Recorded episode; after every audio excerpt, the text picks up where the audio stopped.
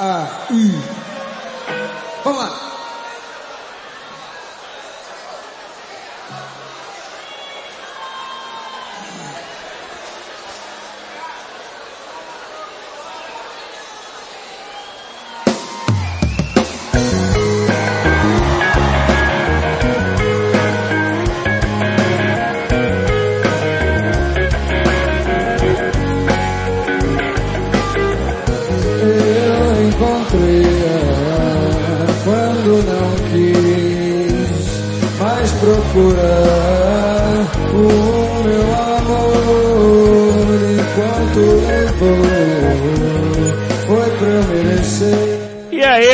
Da Bacural, esse é mais um Quarentena Bacural.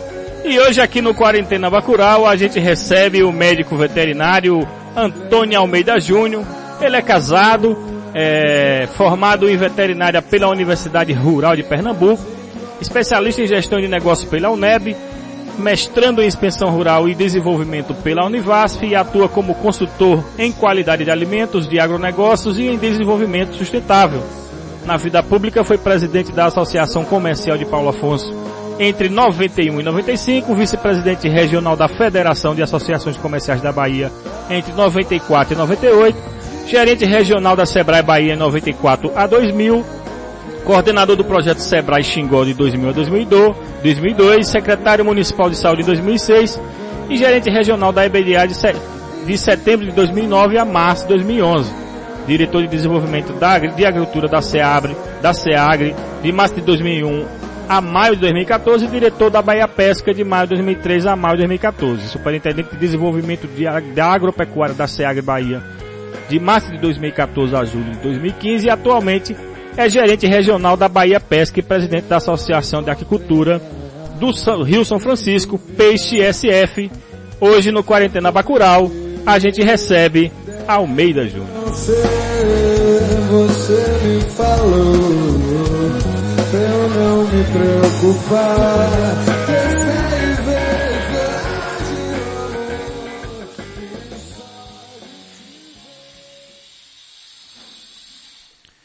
E aí, Almeida, Almeida, como é que você tá, meu querido? Bom dia, amigo Thales. Bom dia, amigos é, ouvintes da Bacurau FM, né, dessa, dessa da quarentena aí, Bacurau. É, tudo bem, tranquilo. Estamos aqui, né, como todo mundo, né, nesse, processo de pandemia, cuidando de todo mundo, né, usando máscara quando vai para a rua, né, tendo os cuidados de higienização, né, ambientes, né, mantendo o distanciamento social e torcendo, né, Thales, para que logo, logo a gente tenha aí uma vacina e a gente possa voltar à normalidade, né, porque o mundo está passando por um momento que nos exige muita reflexão. né, mas estamos aqui. Forte abraço, está com você. Almeida, a gente sempre começa perguntando para todos os convidados como é que eles estão é, vendo essa questão da pandemia e como é que está afetando a quarentena aí no seu dia a dia. Como é que está é, é, isso aí no seu dia a dia? É como eu estava te falando, né, né Thales? É, a gente tem feito um trabalho muito mais hoje em home office, né? É, em casos especiais é que a gente tem feito algumas saídas de casa, né? Principalmente assim para algumas algumas visitas quando necessário se fazem alguns projetos de psicultura, né? Ou então para os atendimentos normais, assim, das nossas necessidades domésticas, né? Mas no mais é assim, é, tá sempre evitando de estar tá saindo de casa, né? Mantendo né, o distanciamento né, cívico quando a gente precisa ir para a rua, né? Usando máscaras, né? E vendo assim, né? Com muita preocupação essa questão da pandemia pela quantidade de mortos, né? A gente está no Brasil numa, numa fase muito complicada, muito difícil, né? Os números são altos, né? Paulo Afonso já tem aí já é, 14 casos, né? Confirmados, né? Muitos casos ainda sob, a, investigação que pode dar casos positivos de novo, né? Precisa se reforçar essa questão das barreiras sanitárias, né? Eu sou contra o impedir do ir e vir, até porque é constitucional, todo mundo é livre para ir e vir, mas que tem que se reforçar as barreiras, sim, e elas têm que funcionar 24 horas por dia, né, fazendo verificação de temperatura, né, fazendo a checagem das pessoas que estão chegando na cidade, saber de onde é que elas estão vindo, né, e principalmente fazer a aplicação né, do hipoclorito né, no, nos veículos que estão trafegando e que estão entrando na nossa cidade. Né, e também né, acreditamos que é importante que as pessoas também colaborem, né, e como é que as pessoas colaboram? só saindo de casa se for necessário. Nós não temos, Thales, infelizmente, né, a nossa cidade não tem uma estrutura de saúde, né, de serviço de saúde que possa comportar né, um grande número de casos, né? Nós não temos UTI, é, nós não temos uma grande quantidade de ventiladores, isso é preocupante, né? A unidade Covid que foi instalada em Paulo Afonso, ela só tem quatro leitos, e é muito pouco, é, e a gente espera que ninguém esteja nem utilizando eles. Mas assim, se alguém precisar, precisa ter uma certa estrutura. Então, é, Paulo Afonso não pode, de jeito algum, ter uma quantidade grande de casos, porque aí nós vamos ter é, dificuldades com relação a essas pessoas e serão vidas serão perdidas. E isso é muito, muito triste, né? Ninguém quer perder ninguém. Né? E principalmente se for alguém próximo da gente é mais complicado ainda. Então, é, nesses tempos de pandemia, o que a gente tem feito é isso, né? Um trabalho muito forte é, de home office e cuidando da família, cuidando dos amigos, né? Pedindo para que ninguém saia de casa, é, para que se for preciso sair de casa, é, que use máscaras, evitar aglomerações, né? E tentar viver, né? E sobreviver, esperando aí que a, que a ciência, né? E a gente tem que acreditar, eu pelo menos acredito assim, primeiramente em Deus, depois na ciência, para que a ciência possa encontrar logo ah, uma vacina para a gente ter a prevenção e todo mundo poder tomar a vacina e aí a vida é, ser retomada e recomeçar. Almeida, o município antes da pandemia estava falando em transformar Paulo Afonso em, em uma cadeia leiteira.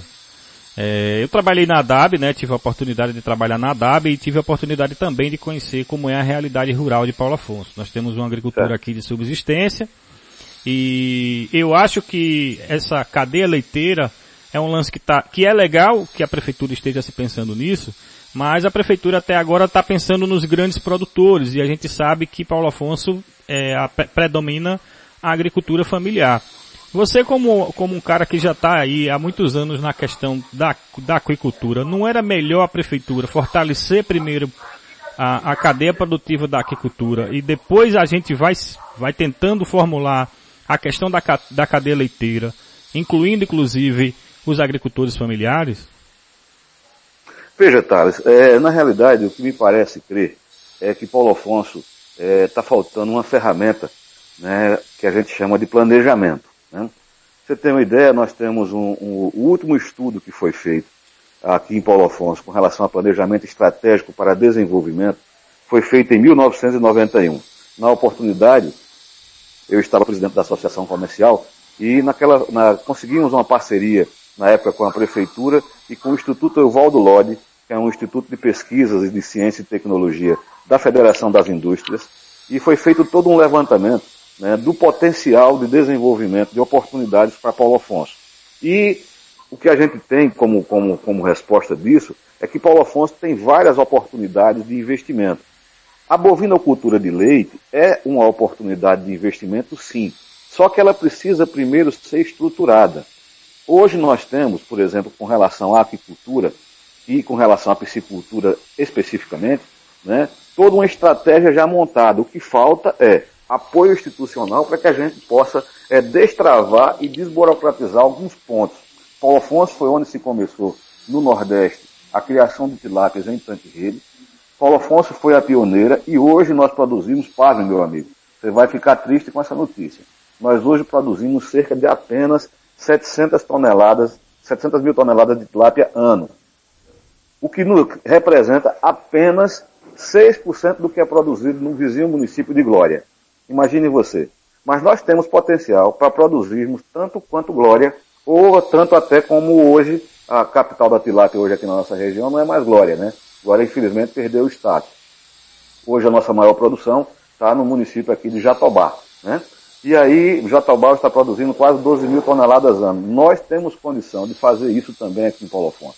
Mas está faltando o quê? Primeiro, a gente precisa de ter boa vontade política para a atividade. E o que a gente tem observado é que na atividade, especificamente da piscicultura, falta uma infraestrutura de apoio e de fomento para a revitalização das associações que estavam ali localizadas na região do Xingó, né? aquela região ali do Cânion.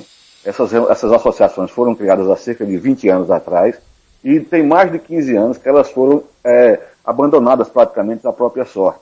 Das 15 associações que foram criadas, apenas duas estão ativas, as outras três estão inativas. Se nós fizéssemos um trabalho de revitalização dessas associações, nós teríamos aí, pelo menos hoje, novos postos de trabalho, pelo menos aí umas 200 famílias seriam incorporadas nesses programas, e também teríamos a oportunidade de voltarmos a ser grandes produtores de tilápia gerando desenvolvimento e distribuição de renda para o nosso povo. Né? A questão da bovinocultura de leite pode ser implantada? Pode, mas ela precisa de uma estratégia, Thales, que venha atender a agricultura familiar. Nós temos em Paulo Afonso mais de 4 mil famílias de agricultores e agricultoras familiares.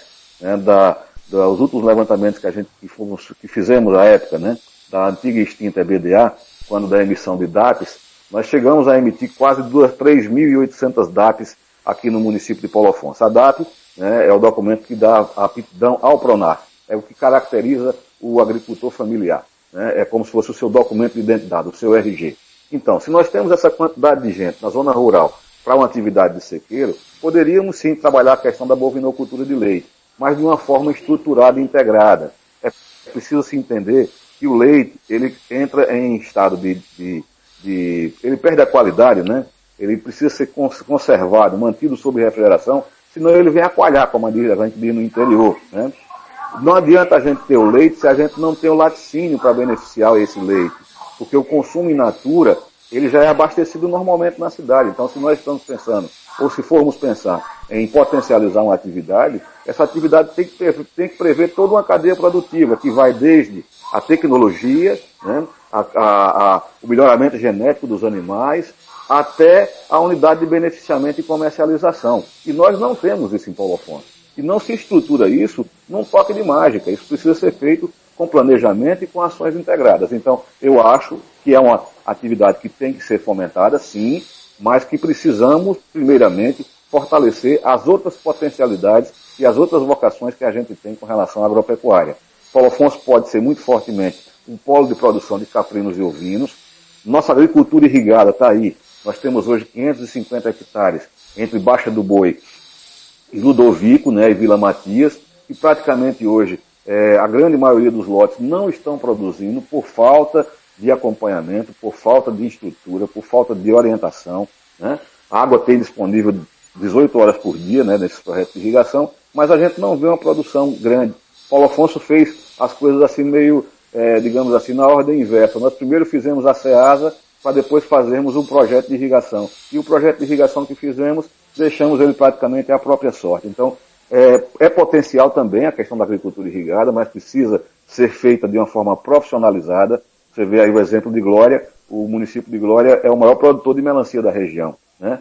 O, o, Bosco da Melancia, que é um dos, dos, empreendedores do setor agrícola, implantou um projeto agora de agricultura irrigada para produção de melancia, lá logo após o Riacho, ali no quilômetro 50, né? com aproveitamento de água de poço.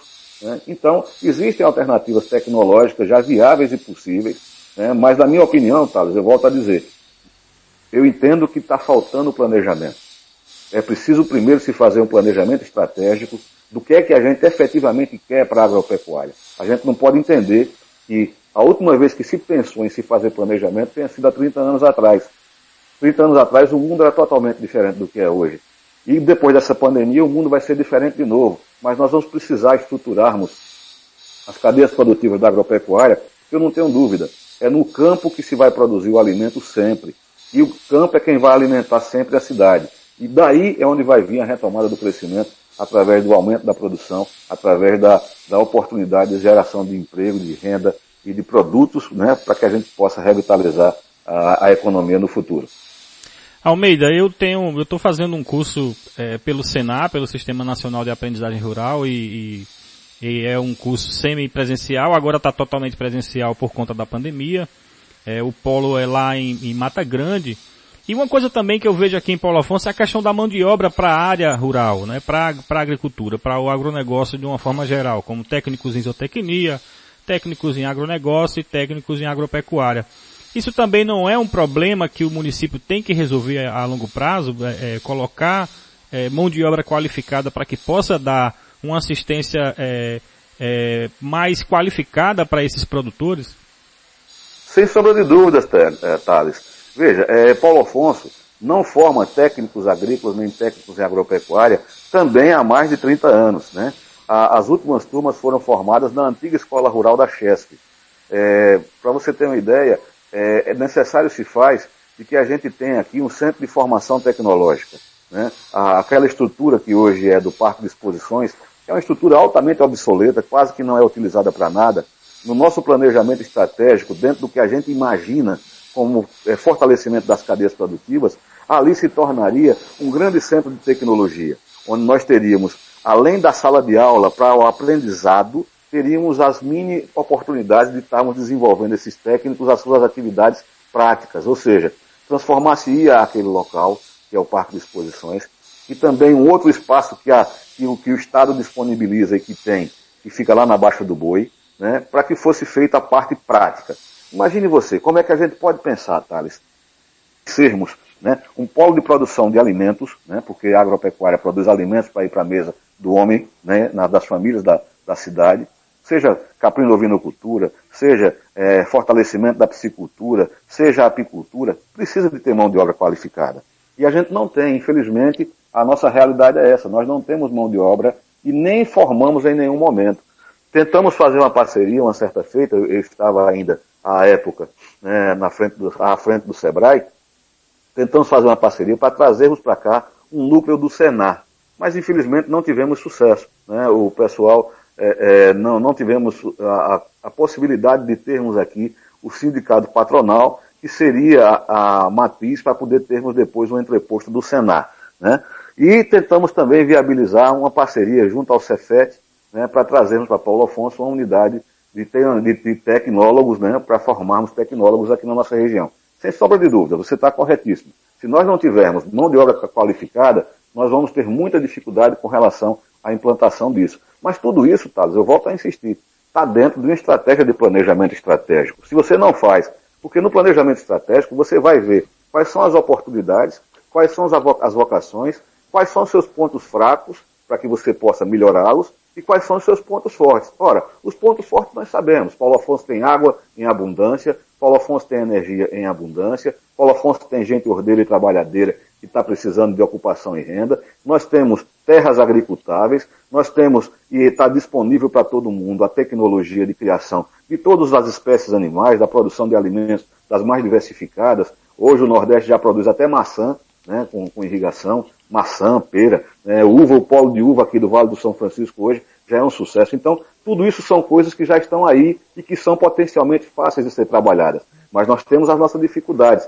Se a gente não faz o estudo dessas dificuldades e se não monta as estratégias né, de como resolvê-las, a gente nunca vai conseguir sair da, da, da apenas do sonho, sabe, Thales? E aí é isso que eu entendo que está faltando. É nós, por exemplo, identificamos que não existe o centro de capacitação. Vamos transformar a estrutura que já existe hoje, que é o Parque de Exposições, num centro de formação tecnológica.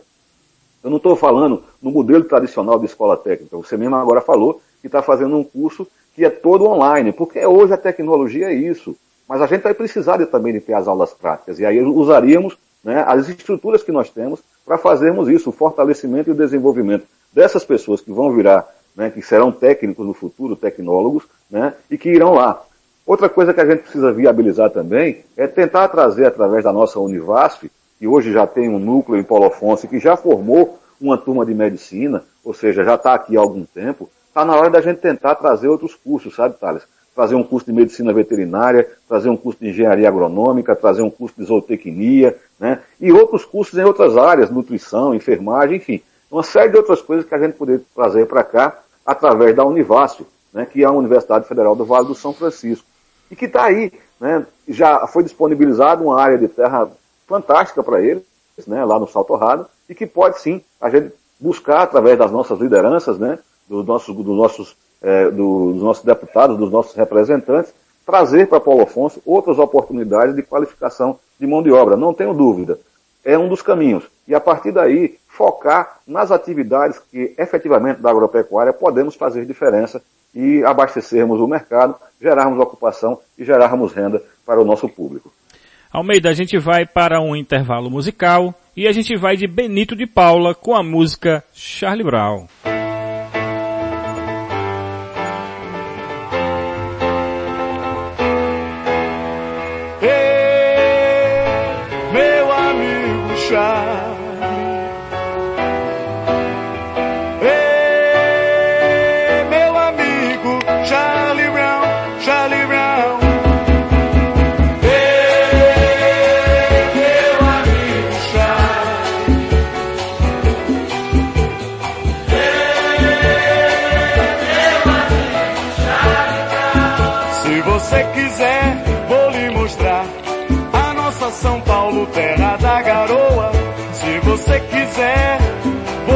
Mostrar. Bahia de Caetano, nossa gente boa. Se você quiser, vou lhe mostrar. A lebre mais bonita do Imperial. Se você quiser, vou lhe mostrar.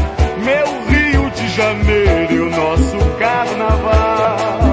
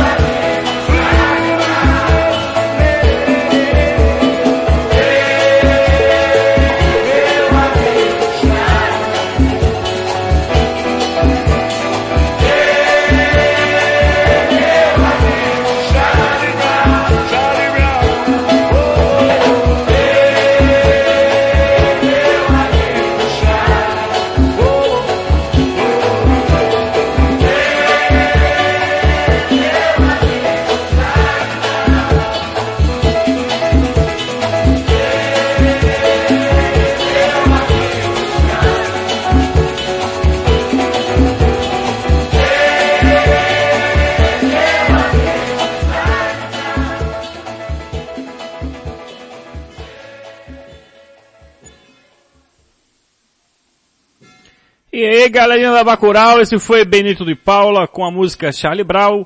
E hoje no Quarentena Bacural nós estamos aqui num bate-papo muito bom, muito legal, com o médico veterinário Antônio Almeida Júnior. Antônio, a gente tem, Almeida, é, visto que o Rio São Francisco tem sido muito castigado nos últimos anos, existem vários estudos dizendo que se a gente continuar nesse ritmo, o Rio em menos de 60 anos vai se tornar um Pajeú e o que é que a gente está vendo aí é, que as autoridades estão fazendo para mitigar os efeitos desse processo no Rio São Francisco?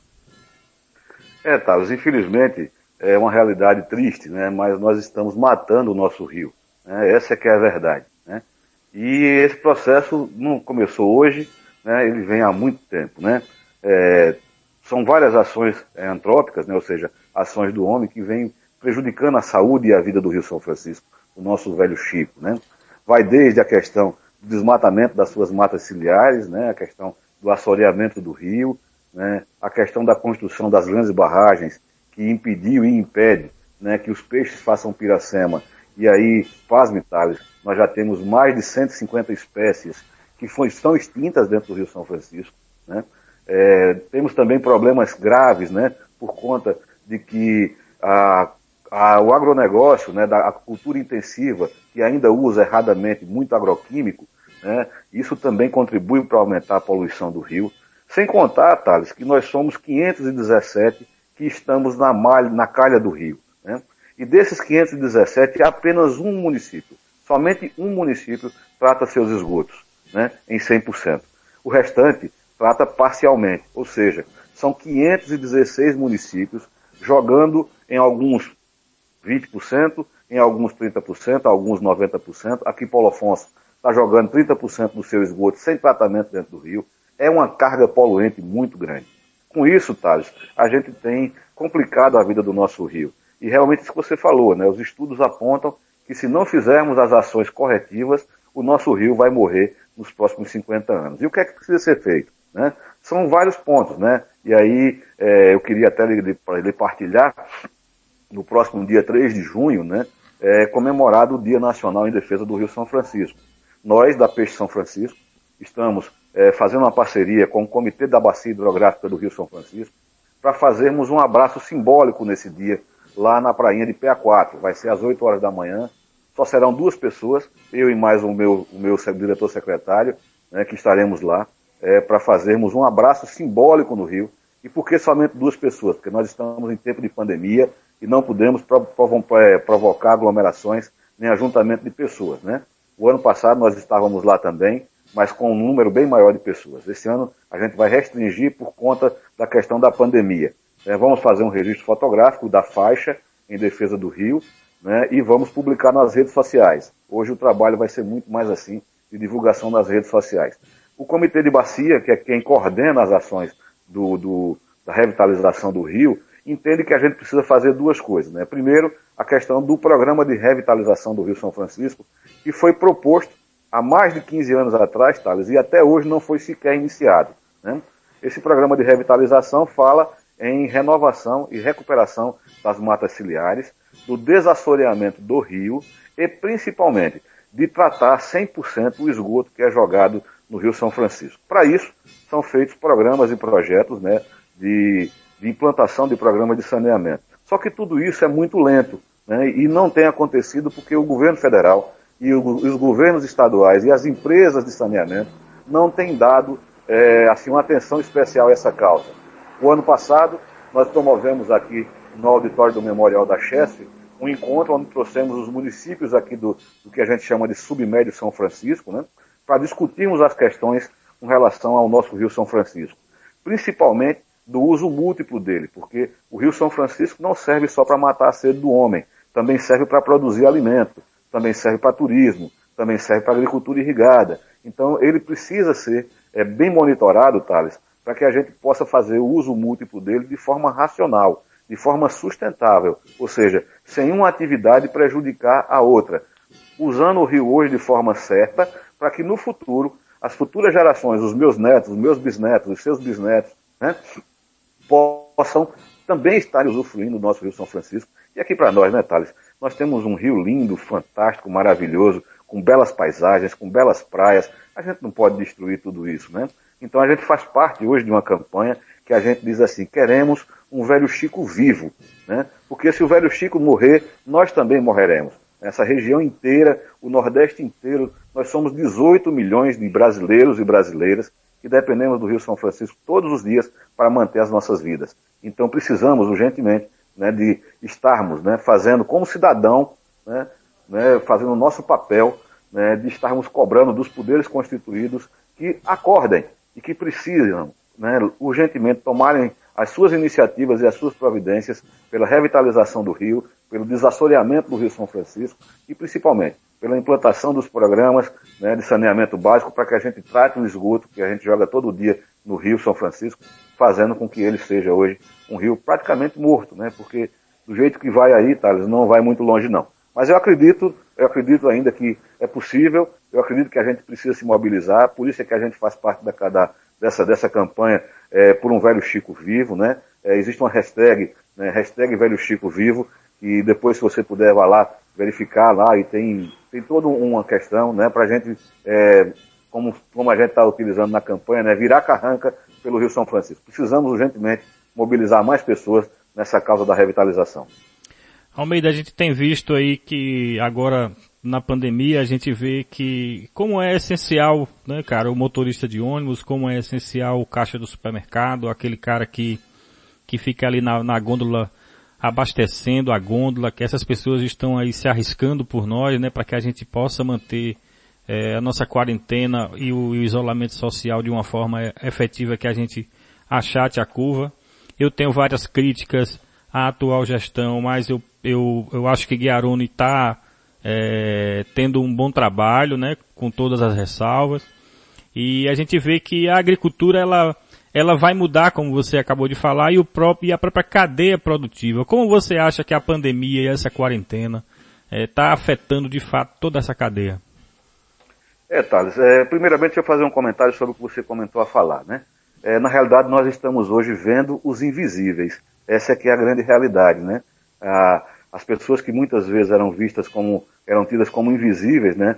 É, não integrados na, na, na vida social, hoje são as pessoas que nós valorizamos, né? Então, é importante né, essa ressalva que você fez aí, né, da pessoa que abastece a gôndola, do motorista do caminhão, do ônibus que transporta né, as pessoas, do motorista do caminhão que transporta os alimentos, né?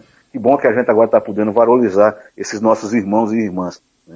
Até porque somos todos iguais e precisamos é, cada vez mais estarmos irmanados e a gente agradece aqui. Eu queria deixar o meu muito obrigado a todos esses, esses, esses irmãos e irmãs que estão aí na linha de frente, seja na segurança pública, seja reabastecendo e mantendo os mercados abastecidos, seja no campo produzindo alimento, seja no hospital atendendo as pessoas. E concordo com você, né? A, a Secretaria Municipal de Saúde, apesar de algumas ressalvas, lógico, né? É, eles estão tentando acertar, é uma coisa muito nova, mas eles têm acertado mais do que o que tem errado. Né? E eu entendo assim, sabe, Thales? O mundo futuro, né? É, vai precisar muito de que o campo produza para poder a gente recuperar essa economia que está aí hoje, hoje paralisada e a previsão mais otimista que você possa ter é que a gente vai ter uma redução do PIB aí de pelo menos os 10%. Alguns economistas falam em 5%, mas alguns outros já falam de que o PIB desse ano vai ser no mínimo 10% menor do que o do ano passado. E alguns falam que a economia mundial vai retrair em 30% por conta da pandemia. Então, de onde é que nós vamos começar? Vamos começar tudo de novo do começo. Tudo vai ter que começar de novo. E tudo começou e tudo vai ter que recomeçar através da agricultura. Não tenho dúvida disso. Se o mundo do passado, o velho mundo, né, o homem começou, deixou de ser nômade por conta da agricultura, esse mundo da pandemia, onde a gente vai ter um mundo totalmente diferente, eu não tenho dúvida, né, muito melhor, que eu espero que seja muito melhor, que a gente tenha aprendido com essa pandemia a sermos melhores como seres humanos, né? É, tudo vai começar de novo lá no campo, que é onde vai produzir-se o alimento, né, e a gente vai ter que reestruturar as cadeias produtivas para que o campo seja fortalecido, para que a agricultura familiar, eu volto a dizer, né, Paulo Afonso tem mais de 4 mil famílias de agricultores familiares que estão aí hoje e que precisam de apoio, precisam de fomento para que eles possam desempenhar com dignidade as suas atividades. Até porque, Thales, a, a agricultura familiar também mudou. Né? A agricultura familiar, se nós pensássemos como ela era há 30 anos, 40 anos atrás, as pessoas viviam exclusivamente da sua rocinha e vendendo o seu excedente. Hoje você chega na, na zona rural, a, agricultura familiar já se modernizou, já se tecnificou, as pessoas já não vivem mais só da atividade agrícola, né? Hoje nós falamos que somos urbanos, né? Ou seja, nós somos metade rural e já também metade urbano. Então, a, a, a tendência né, do futuro, né, pelo menos no meu entendimento, é de que nós vamos ter assim, um fortalecimento muito grande né, das atividades primárias, né, para que essas atividades primárias, sejam da agricultura, sejam da pecuária, né, elas possam é, estar é, revitalizando e fortalecendo toda a economia, né, nascendo tudo de novo de lá, e aí vem depois o setor, né, que é outra coisa que a gente precisa pensar para Paulo Afonso, né, é, com relação a como é que vão ser a, as nossas agroindústrias, né? Ah, você falava há pouco, comentava com relação à questão da, do fomento à atividade de produção leiteira. Sim, para ter fomento à atividade leiteira, eu preciso de ter um laticínio, né? E esse laticínio vai produzir é, bebida láctea, leite, queijo, iogurte, enfim, para poder abastecer o mercado. Ou nós vamos ter que ampliar os que nós já temos, e hoje aqui em Paulo Afonso nós temos dois pequenos, né? Mas que atendem já parcialmente a atividade, né? Tem o Sucupira ali no, no Riacho e tem o Bom Jesus aqui na, na, na cidade, né? A gente precisa fortalecer essas atividades empresariais né? mas ao mesmo tempo a gente precisa também de buscar outras alternativas, talvez uma cooperativa de produtores de leite, né? uma coisa que pode ser pensada dentro daquela história que eu te falei do planejamento estratégico. Da mesma forma que, se a gente fala de que a gente precisa fortalecer a nossa piscicultura, também precisamos já pensar em termos da nossa unidade de beneficiamento de pescados, para que a gente possa ter né, o peixe chegando com mais garantia de qualidade de segurança alimentar nas mesas dos nossos, dos nossos é, compradores de peixe. Né? Hoje a gente vende praticamente 100% do peixe aqui da nossa região, ele sai in natura, sai apenas no gelo. Né? Então é preciso que a gente pense em verticalizar essas cadeias produtivas. Né? A Paulo Afonso pode se transformar, Thales, num grande centro de produção de hortifruti granjeiros. Né? É, não, a gente não consegue entender como é que a batatinha que a gente consome na cidade de Paulo Afonso vem de Itabaiana. Eu não posso entender como é que o coentro, o alface, né, que é consumido na cidade, né, venha de Glória, não de Paulo Afonso. Paulo Afonso tem tanta margem de rio que a gente não aproveita nem para produzir nem o coentro que a gente tem na nossa casa, nem o tomate. As iniciativas são muito, muito frágeis, né? Se a gente for observar, não tem 10 hectares de hortifruti plantado aqui às margens da bacia de PA4. Enfim, então é preciso ser feita toda uma estratégia, sabe, Thales? E aí eu acredito muito, né, e espero, né, de que a gente possa estar construindo essas estratégias, né, para que a gente possa efetivamente estar tá, tá trabalhando tudo isso aí, né, para a gente poder, né, em algum tempo aí, termos as atividades econômicas restabelecidas. É, Almeida, nós vamos para mais um intervalo comercial, é, musical, e nós vamos de Sérgio Sampaio com a música Eu Quero É Botar Meu Bloco na Rua.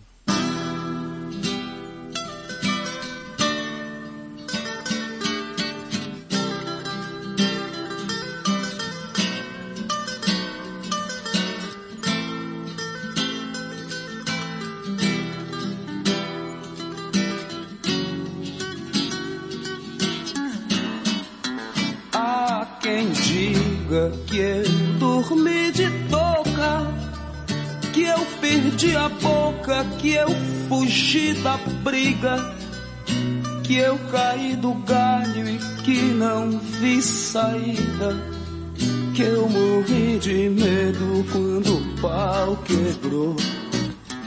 Há quem diga que eu não sei de nada que eu não sou de nada e não peço desculpas, que eu não tenho culpa, mas que eu dei bobeira e que Durango Kid quase me pegou.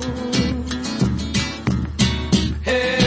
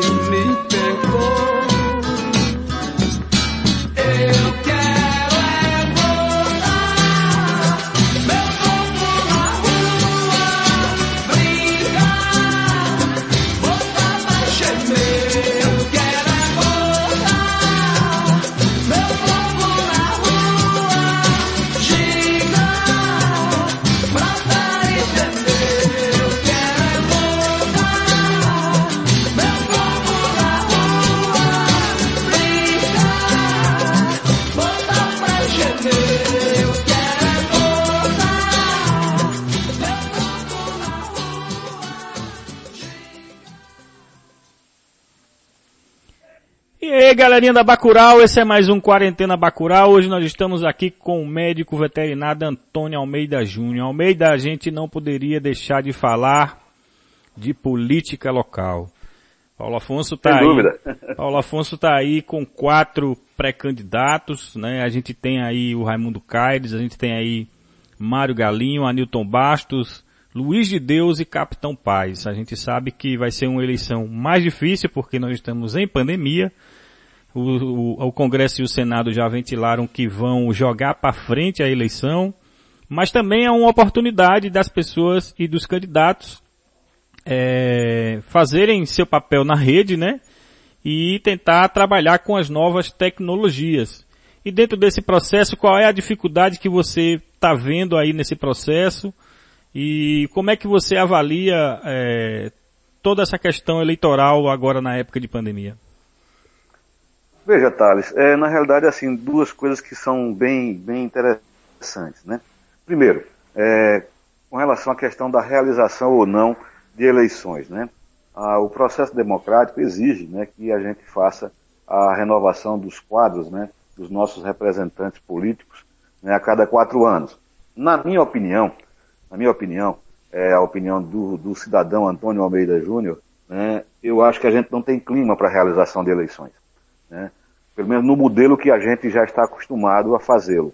Né? Aquele modelo onde as pessoas saem de suas casas, enfrentam filas de aglomerações, né?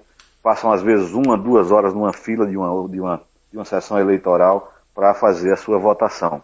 né?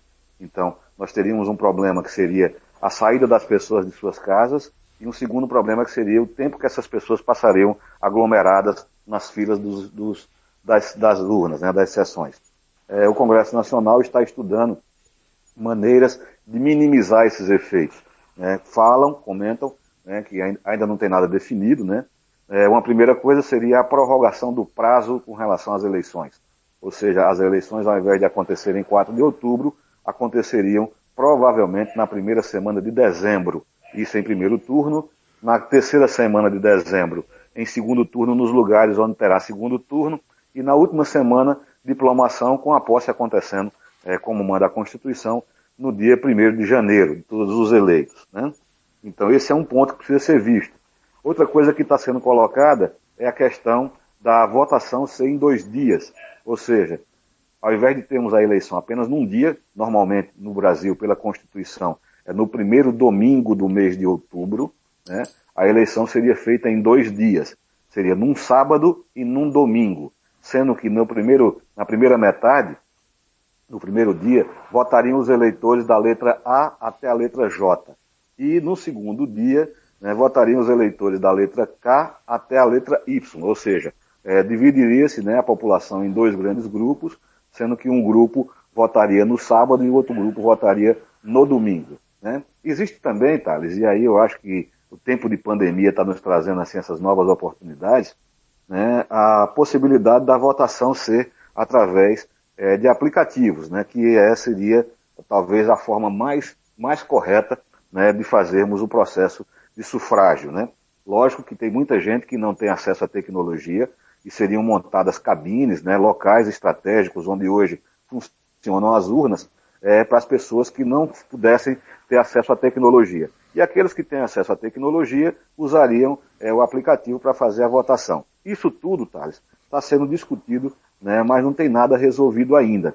De uma certa forma, a, o processo como um todo nivelou todo mundo, né? Porque é, agora ninguém vai poder mais estar tá saindo na rua, apertando na mão, dando abraço, dando tapinha nas costas, né? Então vai ter que ser feita uma coisa, uma construída de uma forma diferente. Eu entendo né, de que as campanhas vão estar muito usando as redes sociais, isso é fato, né? E também vai estar se usando muito é, toda uma tecnologia para se tentar se chegar de uma forma diferente às pessoas, né? É, como é que vai ser esse modelo? A gente não sabe ainda. O que se tem visto, né, muita gente já tem utilizado algumas poucas ferramentas né, de videoconferências, né, de gravar pequenos spots, pequenos, pequenos áudios, né, e colocando em algumas redes, né, mandando mensagens, enfim. Já está se fazendo todo um processo desse, mas a gente ainda não vê ainda no universo, assim pelo menos eu não tenho observado ainda como é que concretamente nós vamos estar trabalhando na questão do marketing eleitoral para o ano de 2020, para essa campanha de prefeito e vereadores.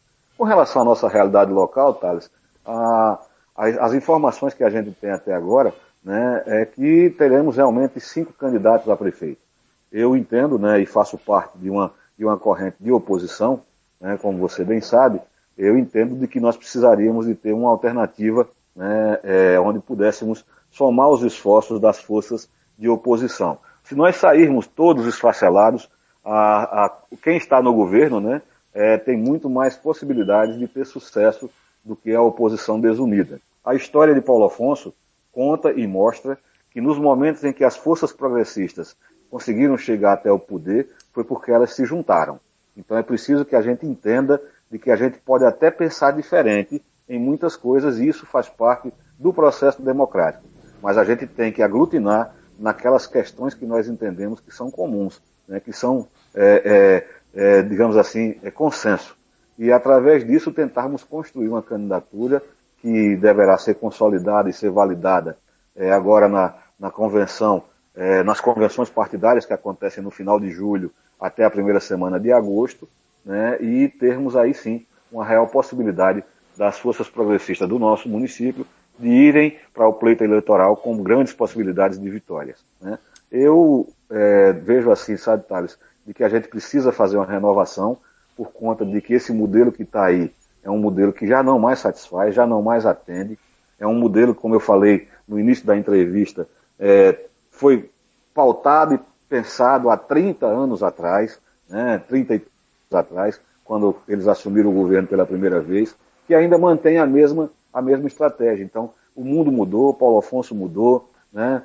É, nós não temos, as pessoas mudaram, a pandemia vai nos exigir mais mudanças ainda, então a gente precisa de um projeto a, atualizado, um projeto moderno, né, onde a gente possa ter efetivamente a valorização das pessoas, a valorização do social, o foco muito mais em gente do que em concreto. Né? É preciso que a gente entenda de que a gente precisa muito mais valorizar as pessoas do que estar tá fazendo asfalto é preciso que a gente entenda de que a gente precisa é, estarmos atendendo a esses né, que foram é, deixados de, do lado, né, que são os, os, os invisíveis né, da nossa sociedade, e a gente esqueça de valorizar um pouquinho aqueles que são vistos já há muito tempo e todos os dias. É preciso priorizar muito mais o social, é preciso trabalhar muito mais as vocações de Paulo Afonso. Está aí um monte de coisa que pode ser feita com o turismo quando voltarmos né, dos tempos de pandemia. Está aí as possibilidades que o nosso Rio São Francisco nos dá todos os dias. Eu lembro, Thales, de uma frase que uma certa feita Domário me disse, né, Domário Zanetta, que era nosso bispo diocesano, e que eu tive o prazer de aprender muito com ele. Ele, uma certa feita, me disse numa reunião que fizemos aqui em Paulo Afonso, de que não conseguia entender como é que passa um rio todo dia com 1.300 metros cúbicos de água por segundo, água de excelente qualidade e a gente não faz nada com ela. Né? A gente deixa apenas que as máquinas das usinas produzam energia elétrica e a gente não aproveita. Então, nós vamos ter um, um momento, né, um momento da política dentro do processo da pandemia, onde a gente precisa pensar um projeto novo, pensar em estruturas novas, pensar em renovação dessa Câmara de Vereadores que está aí, e na minha opinião não me representa. Né? Infelizmente a gente tem. não representa ninguém, né? Pelo menos agora na pandemia se mostrou bem inútil. É, totalmente omissa, né, Thales? Infelizmente, né? Infelizmente, né? A, a, nós já estamos há 60, 70 dias e você não vê, é, a não ser poucas assim, ações esporádicas e isoladas, né, de alguns parlamentares. Então ela precisa ser renovada, ela precisa ser reoxigenada, né? Precisa ser realmente a casa do povo, ela precisa ser efetivamente a casa de leis, onde ela possa, inclusive, estar fiscalizando o executivo, que é função dela, mas também apresentando proposições e propostas, né? E estando do lado, Thales, de quem mais precisa. A, a, como você mesmo comentou agora aí, é, mostrou a total inoperância e inutilidade desse modelo que está aí formado e montado. E eu acredito né, que a sociedade de Paulo Afonso, os homens e as mulheres de bem, né, vão estar avaliando as propostas dos candidatos, e aí essa é a grande diferença, Thales. É, como não vai ter mais o, o tapinha nas costas, né, a cesta básica, quem, quem é que vai querer sair de sua casa né, para ir é, distribuir em cima de um caminhão cesta básica de madrugada, ou quem é que vai receber ninguém? Né? Então a compra de voto, eu creio que esse ano vai ser bem diminuída por conta da pandemia, então as pessoas vão voltar muito mais com as suas consciências, e para isso é preciso que os candidatos e candidatas né, apresentem propostas, apresentem soluções, apresentem o que é que eles efetivamente vão fazer quando estiverem ou no legislativo ou no executivo. E aí isso é que vai fazer a grande diferença. É quem tiver propostas. E não é só falácia, sabe, Thales? É mostrar e comprovar que ao longo da vida, ao longo do que fez e do que pretende fazer para o futuro, que vai fazer a diferença e que vai fazer o comportamento desse cidadão ou dessa cidadã quando eleito ou eleita né, para exercer seu mandato, ou de vereador ou mandato de prefeito e vice-prefeito. Então, eu creio que a pandemia vai nos trazer essa, esse novo formato, né, essa nova conjuntura de que a gente precisa crer, né, de que a gente pode fazer diferente, que a gente pode fazer muito melhor para o nosso povo, para a nossa sociedade e para a nossa cidade. Almeida, a gente, eu, eu milito há mais de 10 anos aí na área cultural, né? É, foi por isso, trabalhei com Jorge Papapá no programa Balaio durante dois anos, ainda continuo colaborador dele, apesar da, de ter montado aqui a Rádio Bacural. É, a gente tem visto aí um movimento dos, dos artistas, não é um movimento coeso, não é um movimento que está unido, mas é um sentimento de todos que agora nós vamos exigir de todos os pré-candidatos, seja eles candidatos ao executivo, e a, e a, e a Câmara Municipal um projeto para a cultura, porque a gente tem 30 anos do mesmo projeto que não desenvolveu a cadeia produtiva cultural. Nós estamos aí vendo os artistas passando por dificuldade. Claro, não é exclusividade dos artistas. É, toda a cadeia produtiva da cidade está é, comprometida com a questão da pandemia e da quarentena.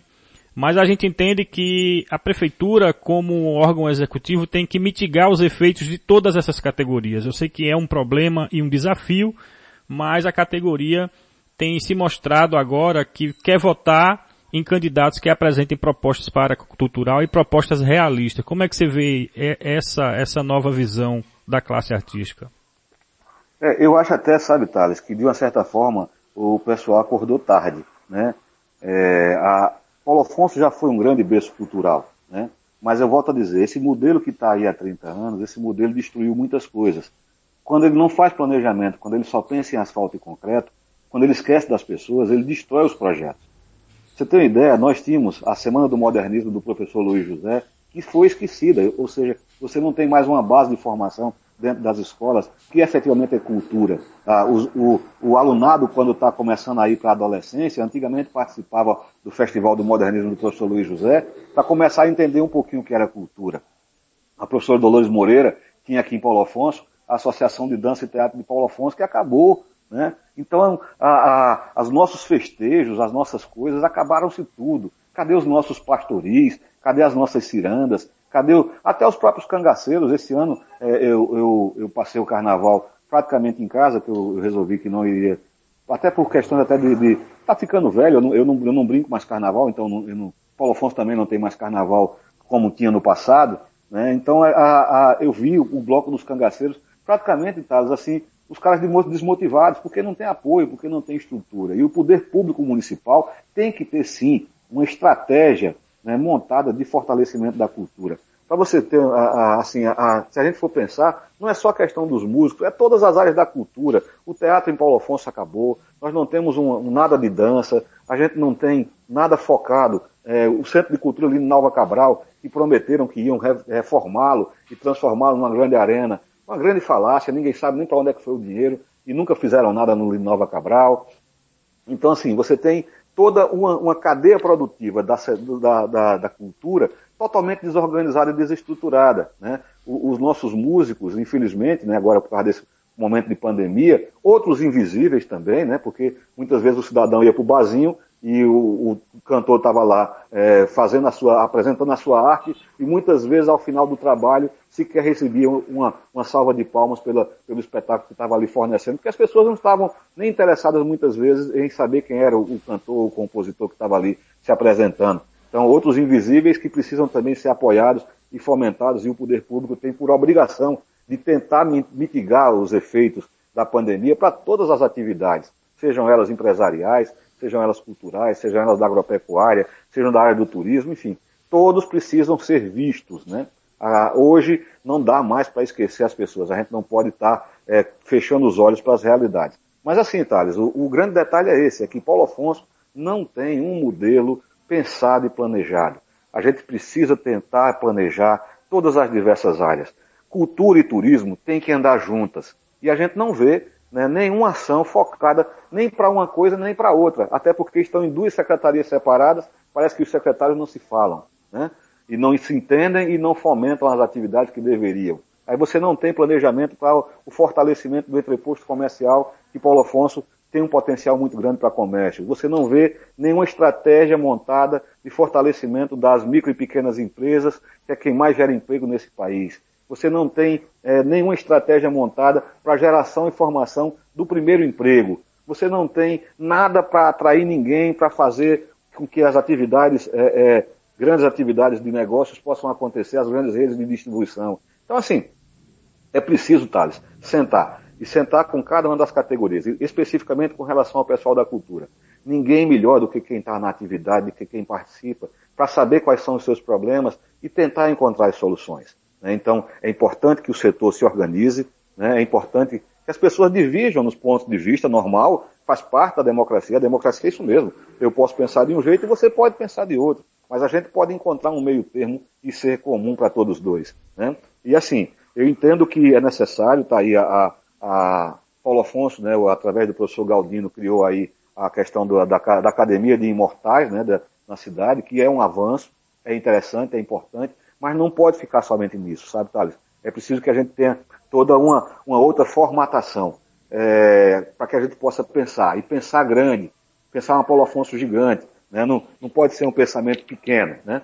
É preciso pensar Paulo Afonso grande, e Paulo Afonso tem um potencial muito grande. É, eu me lembro, eu quando criança morava aqui próximo da Praça da Libanesa, e nos domingos à tarde a gente se encantava com os shows do Coliseu Show. Lembre de quantos de lá saíram como grandes compositores, né, como grandes artistas, né? Veja uma coisa pequena, que era um show, né, que era, acontecia nas tardes de domingo, chamado Coliseu Show, mas nem isso a gente tem mais, né? A gente não tem, infelizmente, né? Paulo Afonso está virando, Thales, na minha opinião, é uma cidade do Latinha.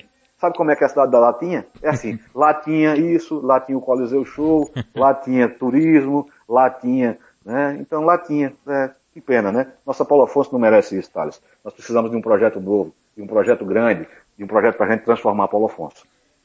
Almeida, eu queria agradecer a sua entrevista aqui, um bate-papo que a gente teve legal aqui no Quarentena Bacural. Queria dizer que o Bacural Web Rádio é sua parceira em qualquer projeto. Queria dizer para você que se um dia eu for prefeito de Paulo Afonso, você vai ser meu secretário de Agricultura e eu falo isso porque se nós, se a galera elegeu o Bolsonaro, porque eu não posso ser prefeito, né?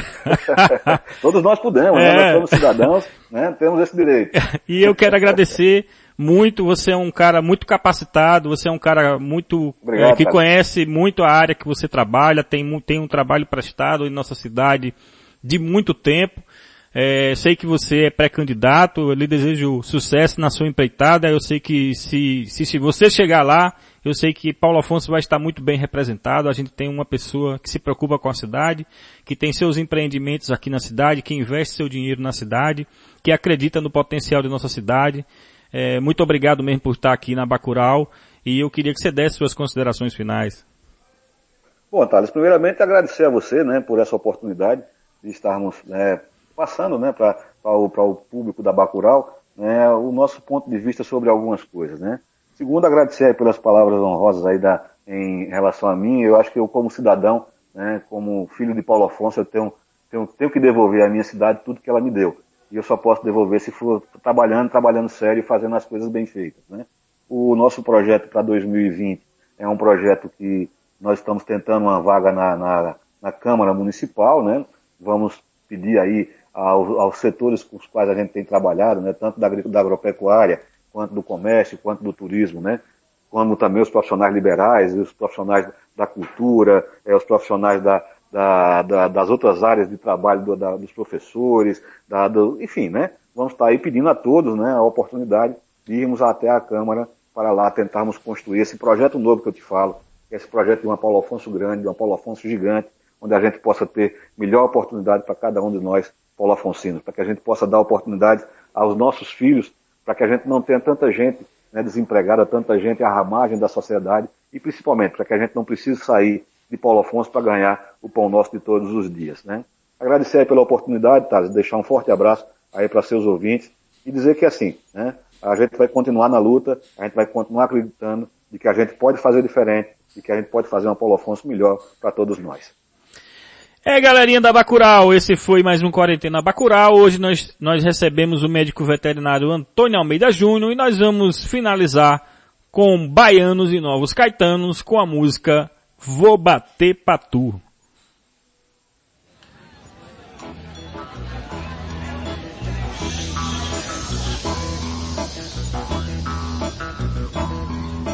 Falou. É isso aí, mano. Tem que se ligar nesse som, já tá vendo? Eu vou bater pra tu, pra tu bater pra tua patota. Vou bater pra tu, bater pra tu, pra tu bater. Vou bater pra tu, bater pra tu, pra tu bater. Vou bater pra tu, bater pra tu, pra tu bater. Vou bater pra tu, bater pra tu, pra tu bater. Pra amanhã, pra não me dizer que eu não bati pra tu pra tu poder bater. O caso é esse, dizem que falam que não sei o que. Tá pra pintar ou tá pra acontecer? É papo de altas transações, de duração. Um cara louco que dançou com tudo. Entregação do dedo de biludo, com quem não tem grandes ligações. Vou bater pra tu, bater pra tu pra tu bater, vou bater pra tu bater pra tu, pra tu bater, vou bater pra tu bater pra tu, pra tu bater, vou bater pra tu bater pra tu, pra tu bater, amanhã pra não me dizer que eu não bati pra tu, pra tu poder bater.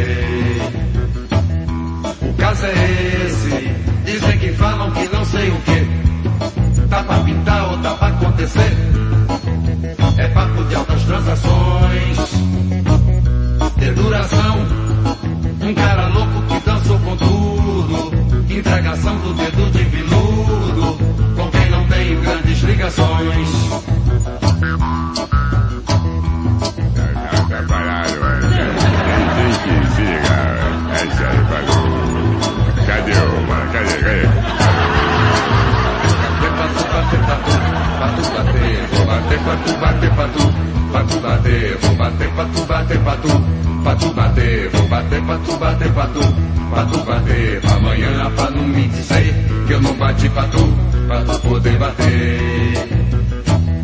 O caso é esse, dizem que falam que não sei o que, tá pra pintar ou tá pra acontecer, é papo de altas transações, de duração, um cara louco que dançou com tudo, entregação do dedo de viludo, porque não tenho grandes ligações.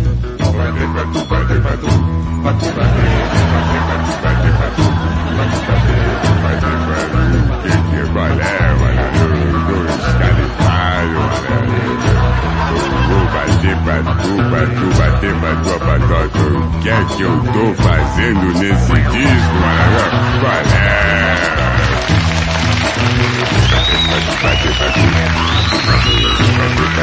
pra tu.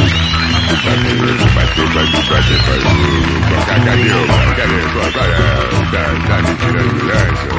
pra